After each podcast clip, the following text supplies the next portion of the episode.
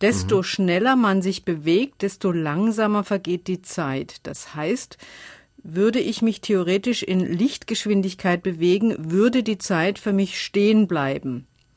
Und nur theoretisch, was wäre, wenn ich schneller werde? Die Zeit kann ja nicht rückwärts laufen. Also eine sehr tricky Frage.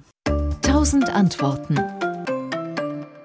Das ist eines dieser äh, Missverständnisse, die leicht aufkommen, wenn man sich mit der Relativitätstheorie beschäftigt, weil sie in der Tat erstmal sagt, wie schnell die Zeit vergeht, hängt von der Geschwindigkeit ab, mit der ich mich bewege. Aber diesen Satz darf man nicht falsch verstehen, denn eine der Kernsagen der Relativitätstheorie ist erstmal, ich selber merke überhaupt keinen Unterschied, ob ich nun an Ort und Stelle bleibe oder mich mit welcher Geschwindigkeit auch immer durchs All bewege, denn also das heißt, wenn ich eine Uhr dabei habe, dann tickt für mich die Uhr immer gleich schnell. Aber Diejenigen, die mich von außen beobachten, könnten im Prinzip einen Unterschied feststellen. Deshalb Relativitätstheorie, weil wenn ich mich, sagen wir, mit halber Lichtgeschwindigkeit durchs All bewegen würde und angenommen, du hättest jetzt so ein tolles Teleskop, dass du mir die ganze Zeit auf die Uhr gucken könntest, die ich dabei habe, dann tickt aus deiner Perspektive als Beobachter von außen meine Uhr in der Tat viel langsamer. Und wie viel macht das aus bei halber Lichtgeschwindigkeit? Bei halber Lichtgeschwindigkeit, ähm, das ist zwar schon ziemlich schnell, ja, das sind 150.000 Kilometer in der Sekunde, aber trotzdem macht das da noch nicht so viel aus. Das ist ungefähr 13 Prozent Zeitverlangsamung sozusagen. Ja, das heißt,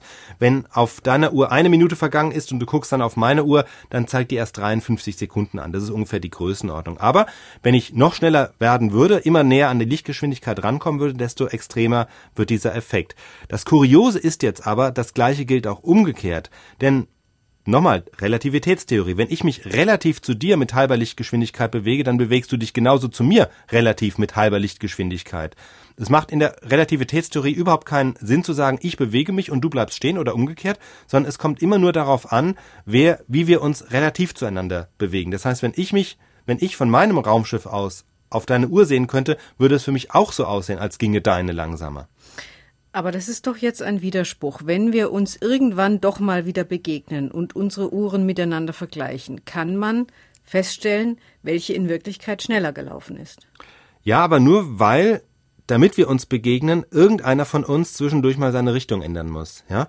Also wenn ich mit halber Lichtgeschwindigkeit durchs All fliege und wieder zurückkomme, muss ich logischerweise irgendwo mal umgedreht sein. Und dann gelten wieder andere Gesetze. Und da ist es wirklich so, dass ich, wenn ich im Vergleich zu dir mit halber Lichtgeschwindigkeit durchs All fliege, um mal dieses Beispiel zu nehmen, und dann in einem großen Bogen zurückkomme zu dir auf die Erde, ja, dann werde ich langsamer gealtert sein als du.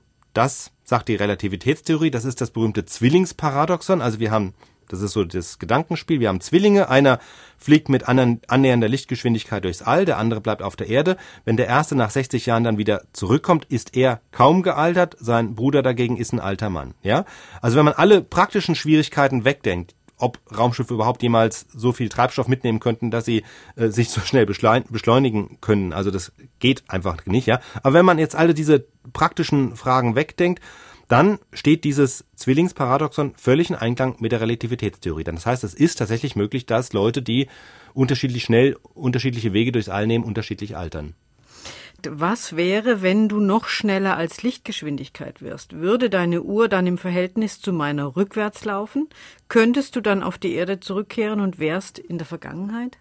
Und könnte dann meine eigene Geburt verhindern? Ja, ja, über dieses Gedankenspiel, da haben schon viele drüber nachgedacht, denn es wäre tatsächlich erstmal die Konsequenz, aber genau an der Stelle sagt die Relativitätstheorie Stopp.